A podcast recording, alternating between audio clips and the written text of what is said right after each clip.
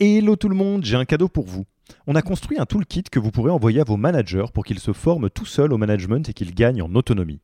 Concrètement, c'est une version do-it-yourself de notre programme de formation au leadership. On a pris notre formation, on en a fait une version écrite sur Notion, une version vidéo avec plus de 9 heures de bonnes pratiques managériales et même une version podcast pour devenir super fort en management en faisant son running. Beaucoup de gens vendent ce genre de truc, nous on pense que ça doit être gratuit. Pour avoir accès à tous ces bonus, il vous suffit d'aller sur www.yaniro.co slash bonus, B-O-N-U-S, et on ne vous demandera même pas votre email. Sur ce, je vous laisse avec l'épisode du jour.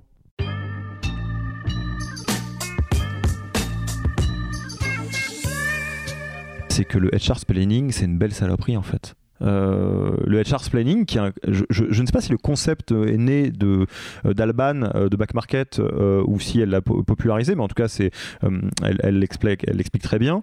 C'est un mix entre le fait que RH c'est un job que tout le monde a l'impression qu'il peut faire et du coup tout le monde a un avis sur tout ce qu'on est en train de faire quand on est RH et le fait que globalement quand on est RH, on a une espèce de, de montagne qui ne s'arrête jamais, de, de, de, faute de meilleurs mots, de bazar du quotidien, de demandes compliquées, de euh, petites euh, euh, cailloux dans la godasse du quotidien et très peu de reconnaissance ou de soutien parce que bah, tout le monde se dit oui bon bah la vie RH je pourrais le faire etc le fameux HR planning.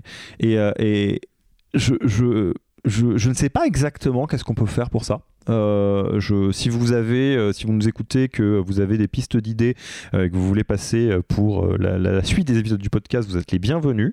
Je, pense que le fait d'avoir des RH qui travaillent sur leur syndrome de l'imposteur et qui un petit peu leur, leur, leur autorité sera très probablement une bonne chose. Le fait d'avoir des, des qui recrutent plutôt des RH et qui leur font une plus belle place au COMEX sera une bonne chose.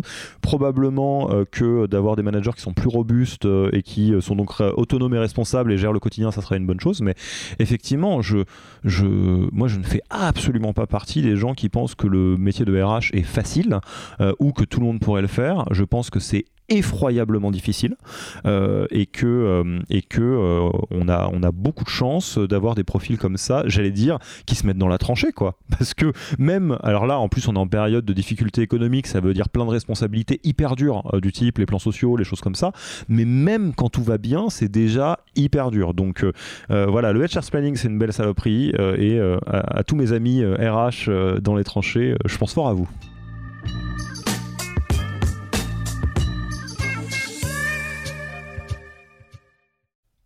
Merci d'avoir écouté cet épisode.